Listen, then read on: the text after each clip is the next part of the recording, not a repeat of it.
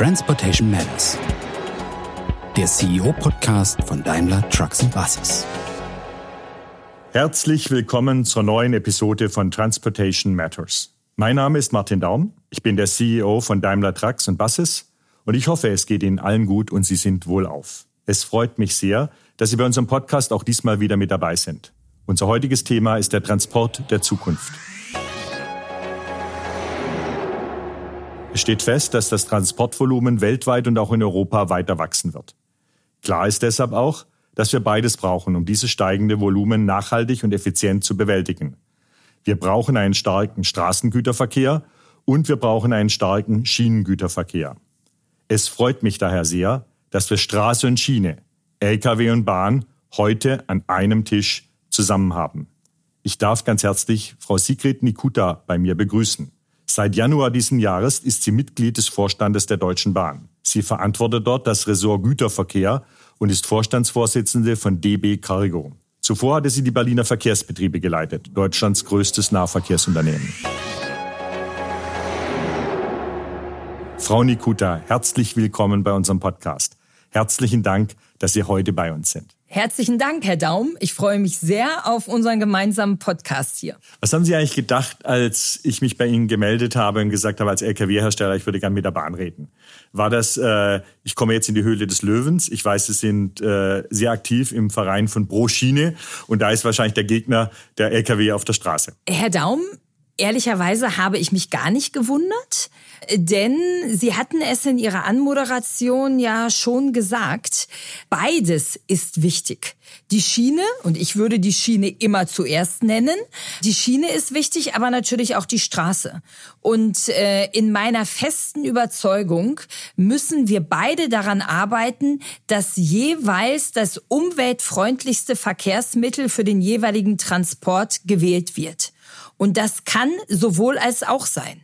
Also das ist kein Entweder-Oder, sondern beides wird in einem steigenden Transportmarkt eine große Berechtigung haben. Wenn man jetzt aber auf dem Transportmarkt langfristig schaut, dann hat sich ja seit fast ewigen Zeiten das Verhältnis zwischen Straße und Schiene nicht verändert. Sie haben viel investiert, wir haben viel investiert. Das Gesamtgüteraufkommen ist gewachsen, das heißt, wir sind beide gewachsen in der Zeit. Aber das Verhältnis zwischen Straße und Schiene hat sich fast nicht verändert. Woran liegt das? Naja, fast nicht verändert, kommt immer auf den Zeitpunkt der Betrachtung an. Wenn ich zurückgehe, so äh, ab 1950 ungefähr, dann sieht man ganz klar, 1950 wurden die meisten Transporte über die Schiene gemacht. Heute werden die meisten Transporte über die Straße gemacht. Der Schienentransport in Deutschland macht aktuell nur ungefähr 18 Prozent aus. Sechs Prozent das Binnenschiff und der Rest läuft über den Lkw. Und das ist sehr stabil in den letzten Jahren gewesen. Weshalb ist das so? In den 70er Jahren, also hat man ganz massiv auf autogerecht oder Lkw-gerecht gesetzt. Es waren die Vorteile der Straße, die im Vordergrund standen. Die Umwelt spielte noch keine wirkliche Rolle, auch Staus und ähnliches nicht. Da gibt es jetzt erst mittlerweile ein Umdenken und dieses Umdenken, das gibt es politisch äh, seit einiger Zeit. Es manifestiert sich aber noch nicht in verändertem Verkehrsverhalten. Das muss man ganz klar sagen. Ich glaube, da wird es noch einiger Kraftanstrengungen bedürfen, damit wir es schaffen, wirklich mehr Verkehr auch ernsthaft auf die Schiene zu bekommen und nicht nur in Hochglanzbroschüren. Denn mehr Verkehr auf die Schiene ist aus meiner Sicht auch alternativlos, denn das Volumen wird steigen. Das heißt, es muss mehr auf die Schiene, es muss mehr auf das Schiff und es wird ohnehin schon mehr auf den Lkw kommen. Und wenn wir nicht neue Autobahnen bauen wollen, ich glaube, das will in Deutschland wollen das auch die wenigsten, dann müssen wir dahin kommen, dass wir auch wieder deutlich mehr über die Schiene transportieren. Und ich habe da grundsätzlich überhaupt kein Problem damit. Äh weil für mich ist in dem Fall, ich bin auch nur Zulieferer von LKWs für das Speditionsgewerbe. Und ich weiß, dass unsere Kunden auch immer sehr stark effizienzgetrieben entscheiden. Wenn unsere Kunden bieten an, Fracht zu transportieren. Und das ist ein Gewerbe, das ein sehr hartes Gewerbe ist, weil es hier wirklich um Pfennigdifferenzen nachher zwischen Umsatz und Kosten pro Kilometer geht. Und sie gucken nach der für sie günstigsten Lösung. Da ist derzeit in vielen Fällen gewinnt, wie Sie auch selber gesagt haben, der Lkw gegenüber der Schiene. Das heißt, es ist günstig, mit dem Lkw zu fahren und es ist, äh, ist es das Zeitthema, denke ich, eine große Rolle, die auch für den Kunden eine große Rolle spielt. Wie reagiert die Bahn auf äh, oder, oder was, was kriegen Sie zurückgespiegelt? Ja, also Sie haben es angesprochen, es ist ein wirklich harter Markt. Der Umweltaspekt der Schiene sollte da im Vordergrund stehen steht er heute häufig nicht, weil die Schiene im Vergleich zur Straße dennoch teurer ist. Wie kann das eigentlich sein?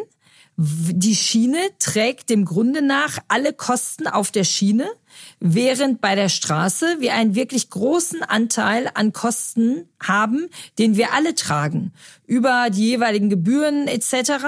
Und auch die Maut äh, deckt das ja nur zu einem kleinen Anteil.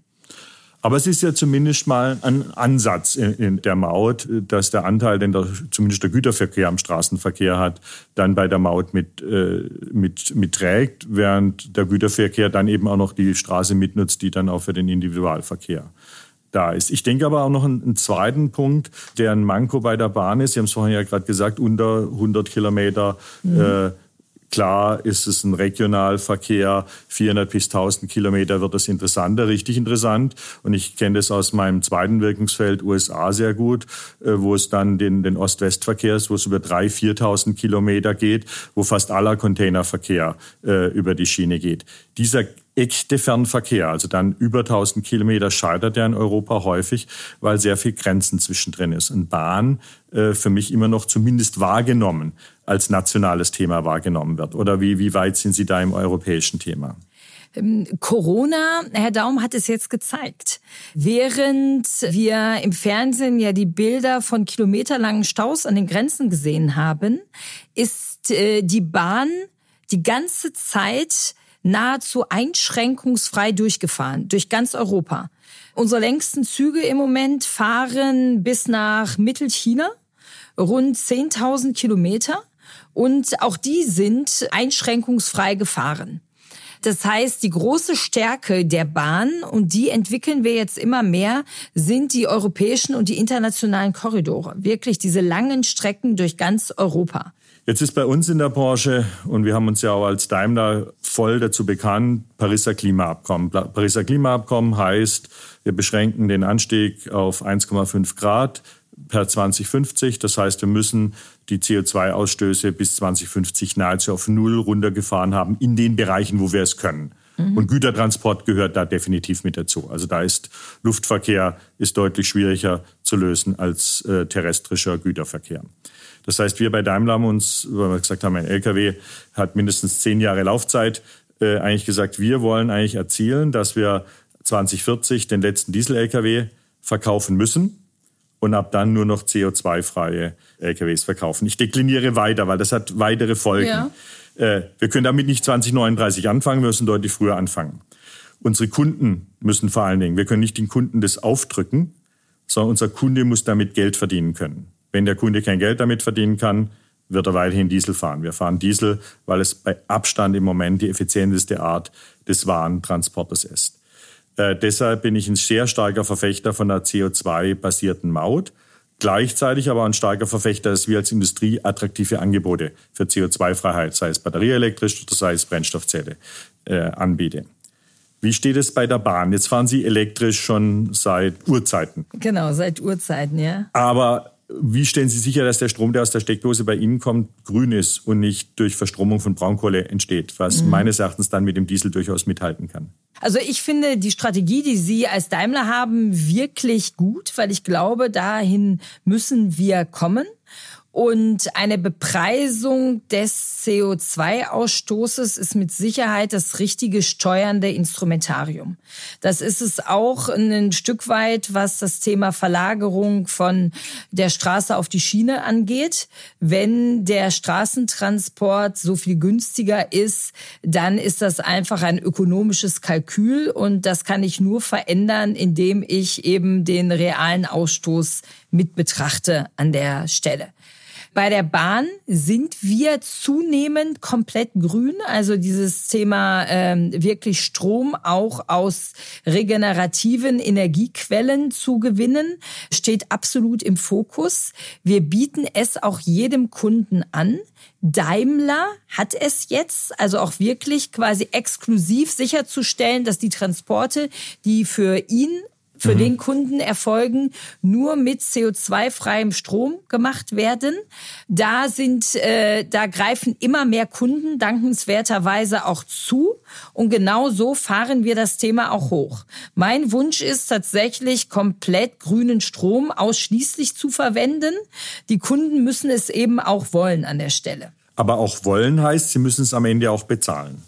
Ja, weil, weil grüner Strom im Moment noch teurer, teurer ist. ist. als anderer. Ein kleiner Aufschlag ist da drinne, weil Sie sagten es ja, auch im Schienengüterverkehr ist es ein Geschäft, was jetzt nicht so viel Marge abwirft, als dass ich alles Mögliche noch davon bezahlen könnte. Ja. Sondern die aktuelle wirtschaftliche Situation ist bei DB Cargo massiv angespannt, dank Corona noch mal mehr. Und äh, deshalb ist es so wichtig, hier mit den Kunden diese Diskussionen zu führen.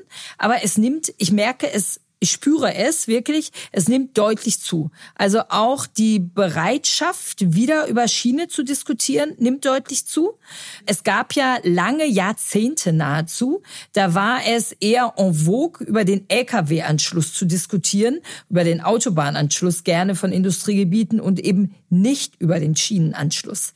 Das war die Zeit, als auch massiv Güterverkehrsstellen, also die Stellen, wo wirklich direkt der Zug äh, ins Werk fahren konnte oder ins äh, Industriegebiet zurückgebaut wurden.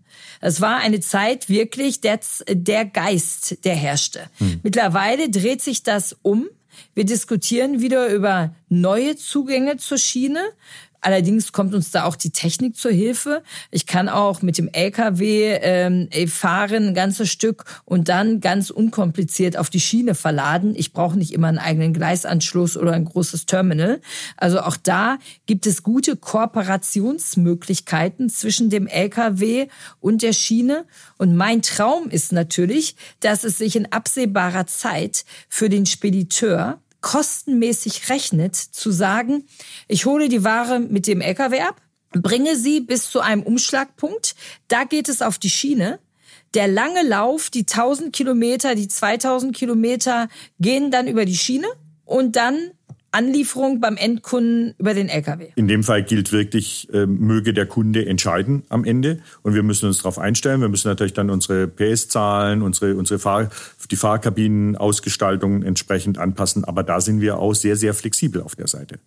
Auf der anderen Seite wird äh, von unserer Seite äh, das Thema CO2-Freiheit, kann ich mir vorstellen, technisch relativ bald sowohl mit Brennstoffzelle als auch mit batterieelektrisch herzustellen. Deshalb auch dort in den CO2-freien Transport zu gehen. Aber er wird deutlich teurer werden. Also wenn Sie sagen bei der Bahn, es wird etwas teurer, dann muss ich das Wort etwas beim LKW leider streichen. Ja. Es wird deutlich teurer werden äh, in der Anschaffung. Und wenn wir an Wasserstoff denken, wahrscheinlich auch im Betriebsstoff äh, wird es dann auf Dieselniveau sein. Und dann ist die Frage, wie der Gesetzgeber in dem Ganzen regelt. Jetzt ist die Bahn natürlich mit ihrer anderen Tochter äh, DB Schenker auch einer unserer großen Kunden. Wie arbeiten Sie bei DB Cargo mit DB Schenker zusammen? Die Herr Daum, das ist eine gute Frage. Die werde ich äh, oft gefragt, ob wir deshalb nicht eine Schere im Kopf hätten. So, ne? Nein, haben wir nicht, äh, sondern wir arbeiten dort zusammen, wo wir als Bahnlogistiker eben auch Lkw-Transporte brauchen. Und das habe ich eben schon mal ja. geschildert, ist durchaus der Fall. Da arbeiten wir sehr eng miteinander. Wir arbeiten auch gerade im Ausland eng miteinander zusammen, wenn es darum geht, Kundenbeziehungen aufzubauen oder auch eben da logistische Leistungen mit einzubinden. Aber wenn es um die Frage geht, äh, möchte ich eine längere Strecke mit dem LKW oder mit der Schiene transportieren, dann bin ich ganz klar, das werde ich immer nur mit der Schiene machen. Ja, aber ich denke, genau wie Sie gesagt haben, der Vorteil wird wahrscheinlich dran liegen, dass Sie besser als viele andere Unternehmen dann vorbereitet sind, so kombinierte Angebote anzugeben genau. aus, aus einer diese, Hand. Und ich glaube, diese, in dieser Kombination liegt eine unglaubliche Kraft, die wir haben. Da kann man quasi das Beste aus beiden Welten nutzen. Ich sage an der Stelle aber auch immer ganz offen, das Beste aus beiden Welten zu nutzen, heißt aber auch, ich muss immer von der Straße auf die Schiene, von der Schiene auf die Straße, dieser Verladevorgang, der muss gut organisiert sein und der darf auch kostenmäßig nicht so sein, dass am Ende es günstiger ist, die ganze Strecke mit der Straße zu fahren. Dann habe ich nichts gewonnen. Das heißt, ich muss also auch hier das kostenmäßig so darstellen können, dass der Spediteur eben auch sagt, das mache ich gerne, weil es für mich das Gleiche ist und gleichzeitig die Umwelt schützt. Wobei Sie sich da von unserer Seite schon auf einen harten Wettbewerb einstellen müssen, weil wir werden alles tun, dass weiterhin die Straße das kostengünstigste ist. Definitiv CO2-frei, was eine große Herausforderung werden wird. Und dann haben wir ja doch das zweite große Argument, was derzeit auch für die Schiene spricht, ist natürlich der große Stau auf unseren Autobahnen. Ja, wenn man manchmal fährt und hat die ganze rechte Spur ein LKW hinter dem anderen. Wobei für mich hier bei uns gerade Digitalisierung ein großer Ansatz sein kann, um diesen Stau zu entzerren, um, um LKWs dann, äh, sagen wir, in, in, zu Zeiten auf die Straße zu lassen, wenn der Pkw-Verkehr nicht da ist, wenn man LKWs automatisierter fahren lassen kann. Also da gibt es viele visionäre Gedanken, was Technik in den nächsten 10, 15 Jahren auf der Lkw-Seite machen kann. Äh, was antwortet die Bahn-Cargo-Chefin darauf? Ich habe, ich habe gerade, äh, ich habe gerade vor mich hingelächelt. Ich finde es gut, dass die Lkw-Branche visionäre Gedanken hat. Ich finde es noch besser, dass diese Gedanken es bei der Bahn schon vor über 180 Jahren gab an der Stelle, denn das Thema quasi hintereinander zu fahren. In der Bahnwelt nennt man es Blockabstand. In der Lkw-Welt weiß ich nicht, wie man das da nennen würde. Äh, Gibt es ja schon lange auf der Schiene. Dennoch ist die Situation auf den Straßen ja ganz klar so, die rechte Spur ist immer belegt, manchmal auch die mittlere Spur. Wenn der Warengüterverkehr weiter steigt, äh, wird das kaum abbildbar sein oder nur sehr schwer abbildbar werden. Die Akzeptanz in der Bevölkerung schwindet auch dafür, auch für LKWs in Innenstädten und ähnliches. Ich weiß das hier nur aus Berlin, da haben wir sehr, sehr viele intensive Diskussionen darüber, wie viele LKWs wollen wir eigentlich in dieser Stadt haben. Ich glaube, diese Argumente werden sich immer mehr zur Bahn verschieben. Am Ende bin ich sehr optimistisch, dass äh, es beides geben wird, aber eine deutlich stärkere Bahn. Automatisiertere LKWs, die fahren, sind mit Sicherheit eine Lösung. Elektrifizierte Autobahnen finde ich persönlich extrem schwierig, weil da sage ich, das Geld, was man in die Elektrifizierung von Autobahnen mhm. stecken kann, kann man auch in die Weiterentwicklung der Schiene stecken. Da haben wir bereits ein System, äh, was gut funktioniert. Aber am Ende werden wir, glaube ich, in 20, 30 Jahren sehen, dass sich beides weiterentwickelt hat. Und wichtig ist ja, dass wir zu einem umweltfreundlichen Miteinander kommen an der Stelle. Ja, jetzt habe ich geschmunzelt, als ich gesagt habe, elektrifizierte Autobahn. Da sage ich auch mal, eine elektrifizierte Autobahn nenne nenn ich Eisenbahn, weil dann kriege ich ja. ja genau den Nachteil der Schiene der Inflexibilität, also das Gebundensein ans einen vorgegebenen äh, Fahrstrang, was eben der große Vorteil des Individualverkehrs ist, weil es doch deutlich mehr Straßen als Schienen gibt. Für mich ist es eine Verschwendung von volkswirtschaftlichen Ressourcen, eine Autobahn zu elektrifizieren. Da sind wir uns einig. Da genau, sind wir uns 100 Prozent einig. Wenn wir, wenn wir eine CO2-freie Lösung entwickeln, dann muss die ungebunden sein, weil für die Verkehrsweg gebundene CO2-freie Lösung, die haben wir. Da ist die Bahn und da ist die Bahn die deutlich bessere Lösung und dann lieber die bestehenden Strecken äh, auszubauen. Also da können Sie gern dieses Infrastrukturgeld gebe ich gern der Bahn. Ich hätte dann lieber gern das Infrastrukturgeld eben um, um Ladesäulen an Rastplätzen zu bringen oder um eben dann Wasserstofftankstellen flächendeckend in Europa zu haben, weil das ist ja. für unsere das ist unsere Lösung für, zu genau, diesem Problem. okay. Was, äh, Wasserstoff ähm ist ja partiell auch eine Lösung bei der Bahn für, für nicht elektrifizierte Regionalstrecken zum Beispiel. Da haben wir ja durchaus auch in der Bahnwelt Wasserstofflösungen, die, die ganz gut funktionieren. Aber der Wasserstoff muss eben auch dorthin kommen.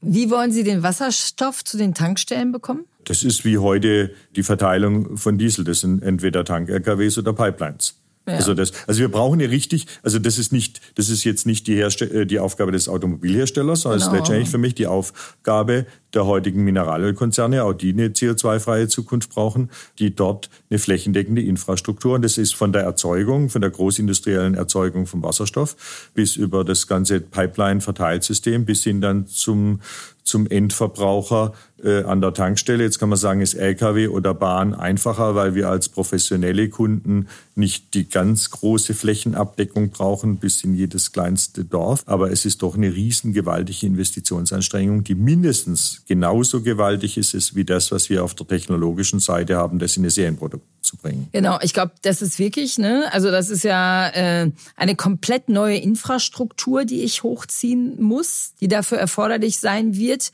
Und äh, während wir bei der Bahn diese Infrastruktur jetzt sehr überwiegend haben. Ne? Wir haben das elektrifizierte Netz, wir haben die Rangierbahnhöfe, wir haben die Gleisanschlüsse. Wir haben also ein bestehendes System, was nutzbar ist. Und deshalb glaube ich, dass der Güterverkehr, der Schienengüterverkehr ganz gut gewappnet ist jetzt auch für diese Verkehrswende und wir da einen starken Beitrag leisten können. Betonung liegt auf starker Beitrag, aber am Ende muss beides funktionieren, um CO2-Freiheit zu, ähm, zu realisieren. Muss der CO2-freie Lkw-Verkehr genauso da sein wie der CO2-freie hm. Bahnverkehr? Absolut. Das zweite große Schlagwort unserer Branchen, und das gilt bei Ihnen genauso wie bei uns, ist Digitalisierung. Jetzt ist, wenn man heute den normalen Student fragt äh, für Digital äh, Companies, dann ja. kommt weder die Bahn noch Daimler Trucks wahrscheinlich in den Top-Rängen vor. Trotzdem läuft bei uns eine Menge und ich nehme an, bei Ihnen ja. auch eine Menge bei Digitalisierung. Allerdings. Ja, eigentlich schade, dass wir nicht vorkommen. Ich glaube, ich gehe davon aus, das wird sich auch ein Stück weit äh, ändern. Wenn auch die Digital Natives nach sicheren Arbeitsplätzen suchen, dann werden sie schon noch mal auf uns aufmerksam werden, sowohl auf die Bahn als auch auf, auf Daimler. Äh, für uns ist äh, Digitalisierung einer der Schlüssel. Die Bahn gibt es seit 186 Jahren und äh, manche Techniken gibt es auch schon so lange. Das hört sich lustig an, ist es natürlich in der Praxis gar nicht. Denn wir, wir können jetzt wirklich ganze Quantensprünge machen in der, in der Bahntechnik mit Digitalisierung. Ich fange mal zum Beispiel an, die Zugsicherungstechnik. Wie stelle ich sicheren Eisenbahnverkehr wirklich, ähm, wie schaffe ich das? Da fahren die Züge immer in einem gewissen Abstand hintereinander, so dass ja auch nichts passieren kann. Und das habe, das habe ich auf der Strecke definiert. Ich habe immer feste Abschnitte, die dürfen nur durch einen Zug befahren werden. Das ist seit Urbeginn so. Natürlich kann ich heute die Züge miteinander kommunizieren lassen. Der sagt mir, wann bin ich jetzt losgefahren, wann kann der nächste Zug folgen. Da kann ich ganz andere Dichte auf dem Eisenbahn Netz haben. Ich kann die Güterwagen miteinander sprechen lassen. Ne, den intelligenten Güterwagen, der quasi von sich aus den Inhalt, die Temperatur des Gutes vormeldet, so dass es nahtlos sich in den Logistikprozess des Kunden einbringt. Ich kann meine Systeme mit denen der Kunden verbinden, so dass das quasi automatisiert abgeholt wird, das Produkt, sobald es fertiggestellt ist und ähnliches. Mhm. Also da kann ich eine, kann ich unglaubliche Sprünge machen, äh, bis hin zu dem, was man sich immer so vorstellt. Sicherlich machen auch Sie was mit autonomem Fahren. Und das Schöne bei uns ist, wenn Sie Digitalisierungsthemen äh, haben, Sie haben auch sofort den praktischen Anwendungsfall und sehen, was es in der Realität bedeutet. Nee, und das passt. Also da sind wir, glaube ich, beide äh, ziemlich parallel unterwegs. Einmal äh, natürlich immer den Blick auf den Kunden. Also wir nennen das End-to-End-Prozesse, dass also der, dass wir nahtlos in die Systeme des Kunden reinpassen, dass er immer weiß, wo die Ware ist, dass die vom, vom Abholen genau. bis zum Entladen äh, letztendlich der LKW als der Datensender und Empfänger ist, die, die Vorausschau, wann kommt die Ware an. Autonom, ganz wichtiges Thema bei uns, sowohl als Sicherheit, als ich sage zunächst mal die Vorstufe, autonom ist ja. erstmal eine Fahrer zu unterstützen, um Unfälle äh, weitestgehend zu vermeiden. Da haben Sie natürlich den Vorteil, dass Sie die Schiene mit niemandem zu teilen haben, außer mit dem anderen Zug und der ist nicht so häufig und äh, wie Sie schon gesagt haben, schon seit vielen Jahren auch elektronisch gut erfasst. Da haben wir noch Nachholbedarf, äh, aber da hilft uns natürlich äh, Elektronik äh, eine Menge. Aber ich denke auch in der Zusammenarbeit, und da passt es dann auch, dass eben ich dem gerade das, was Sie vorhin auch als kombinierter Verkehr gesagt haben, dass äh, für die Kurzstrecke der LKW, für die Langstrecke ja. der Zug, dass da eine ganz enge Vernetzung äh, ganz, ganz wichtig ist. Also von daher, ich glaube, da sind wir tatsächlich parallel unterwegs und Fahrerunterstützung ist ja auch ein massives Sicherheitsthema, was wir sehen gerade in den Städten. Deshalb ist das so wichtig. Was wir natürlich gerade bei uns in Konzernen immer wieder nachdenken, ist, wie kriegen wir so eine Kultur hin, die wichtig ist, um Software herzustellen, was ja viel mehr in Trial and Error passiert. Wie ist das bei der Bahn? Prallen hier Kulturen zusammen oder, oder wie ändern Sie das? Natürlich haben wir auch bei der oder ganz stark bei der Bahn so eine ingenieurslastige Eisenbahnkultur. Äh, lastig soll jetzt nicht negativ klingen, sondern eher mhm. sehr positiv. Mhm. Ja. Aber die schon immer irgendwie so dieses Forscherthema mit hatte, dieses Weiterentwicklungsthema. Das liegt schon in der DNA der Bahn. Deshalb ist das mit der IT gar nicht so anders. Was anders ist, ist dieses Thema Try and Error. Weil bei der Bahn machst du nicht Try and Error. Mhm. Bei der Bahn tryst du erst, ne, oder versuchst du es erst, wenn es ganz, ganz sicher ist. Niemals Try and Error, weil Error ist einfach gefährlich.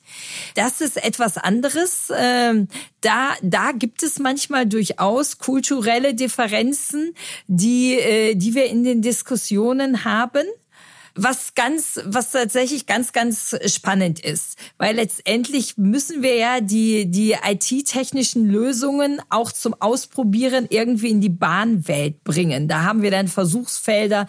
Wir haben ein großes Forschungszentrum in Minden, unser Technikzentrum. Wir bei Cargo haben ein kleines eigenes Digital Lab in Frankfurt, wo genau das gemacht wird. Mhm. Wo dann quasi simuliert wird, welche Auswirkungen das in der realen Eisenbahnwelt hat. Und das ist das, was ich meinte, was es so spannend macht. Bei uns kannst du direkt simulieren, was heißt es in der Praxis und es dann, wenn sich als sicher herausstellt, auch in der Praxis ausprobieren. Und ich denke, dass wir vielleicht auch trennen müssen. Und Sie haben ja den einen Punkt angesprochen, da wo es um Sicherheit, bei uns, wo es um Emissionen geht, da müssen wir genau diese Akkuratesse haben und damit auch die längeren Zyklen. Während in Dingen, wenn es um Prozesse geht, wie man in der Abwicklung, wie man in der Zusammenarbeit mit Kunden, da müssen wir einfach viel flexibler sein und viel schnellere Zyklen haben. Und ich denke, das gefällt mir sehr gut, äh, wie sowohl Ihr Unternehmen als auch bei uns äh, die Sache unterwegs ist. Frau Nikuta, es hat Riesenspaß gemacht. Ganz herzlichen Dank. Ich wünsche der Bahn alles Gute und zwar wirklich, weil ich denke, dass äh, wir so viel Ware zu transportieren haben in Zukunft dass genügend für beide da ist, um gut zusammenzuarbeiten. Ja, herzlichen Dank, Herr Daum. Äh, ich wünsche Ihnen das Gleiche für das Truckgeschäft und für das Busgeschäft natürlich, als aus alter Leidenschaft heraus natürlich auch einen ganz schnellen emissionsfreien Umstieg. Herzlichen Dank. Das war Transportation Matters, der CEO-Podcast von Daimler Trucks Buses. Falls Ihnen die Folge gefallen hat, teilen Sie sie und folgen Sie Transportation Matters auf der Podcast-Plattform Ihrer Wahl. Dafür drücken Sie den Button Folgen oder Abonnieren neben dem Podcastnamen. Unsere nächste Episode wird am Mittwoch, dem 2. September erscheinen. Martin Daum wird dann mit Claudia Nehmert sprechen. Sie sitzt im Vorstand der Deutschen Telekom und ist verantwortlich für den Bereich Technologie und Innovation. Hören Sie doch in der Zwischenzeit bei dem Daimler Podcast Headlights rein. In diesem geben Daimler-Mitarbeiter einzigartige Einblicke in ihren Arbeitsalltag.